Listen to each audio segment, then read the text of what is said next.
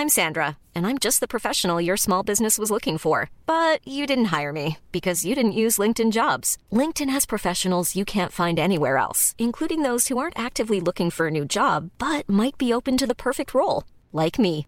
In a given month, over 70% of LinkedIn users don't visit other leading job sites. So if you're not looking on LinkedIn, you'll miss out on great candidates like Sandra. Start hiring professionals like a professional. Post your free job on linkedin.com/people today. Heraldo Podcast, un lugar para tus oídos. La CDMX no se anda con rodeos. Ahora le dio un duro e histórico golpe al narcotráfico. Esto es Primera Plana de El Heraldo de México.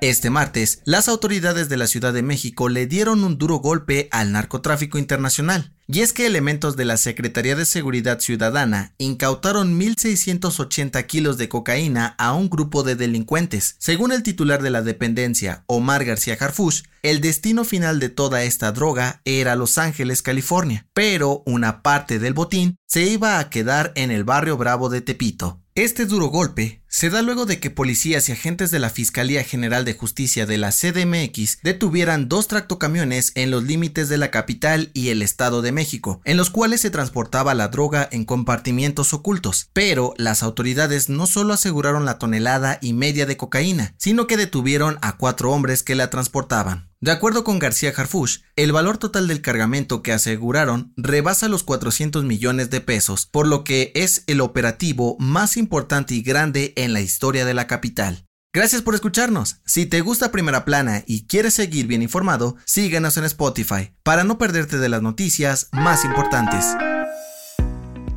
Si bien Morena, el PAN y el PRI se han consolidado como las fuerzas políticas más importantes del país, el presidente nacional del PRD, Jesús Zambrano, alzó la voz y lanzó una advertencia. No nos den por muertos. ¿Por qué? Pues desde hace unas semanas el Frente Morenista prácticamente desahució al PRD, asegurando que después de las elecciones presidenciales del 2024, el partido va a desaparecer por no haber juntado los votos suficientes para mantener el registro. Cabe mencionar que para que un partido pueda seguir vigente, debe obtener al menos el 3% de las votaciones totales. Ante esto, el líder del Sol Azteca dijo que están preparando una reestructuración total del partido para que los otros se queden con las ganas de verlos desaparecer. Además, de que entre sus planes está mantenerse en la alianza Va por México, junto al PRI y al PAN, para conseguir los votos suficientes. ¿Lo lograrán?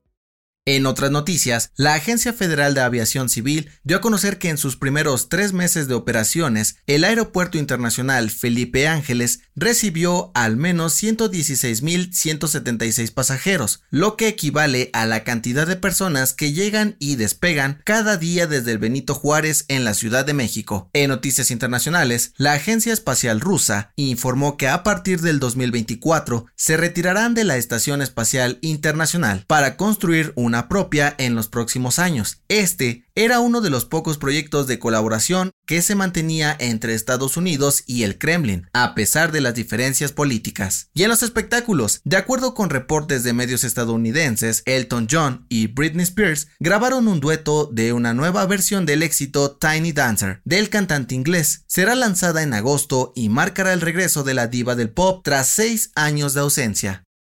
El dato que cambiará tu día. ¿Cómo que ya se va a acabar el mes? ¿Alguna vez te has preguntado por qué cuando nos hacemos más grandes el tiempo pasa más rápido? De acuerdo con un estudio de la revista Scientific American, todo se debe a que cada vez tienes menos experiencias nuevas. Sí, la percepción del tiempo en el cerebro se basa en los recuerdos que creamos. Cuando hacemos o aprendemos cosas diferentes, sentimos que el tiempo se detiene, porque lo disfrutamos. Mientras que cuando caemos en la rutina, las horas, días y meses pasan volando. Si quieres evitar este sentimiento, los expertos recomiendan probar nuevos hobbies o cambios, por más pequeños que sean. ¿Te animas?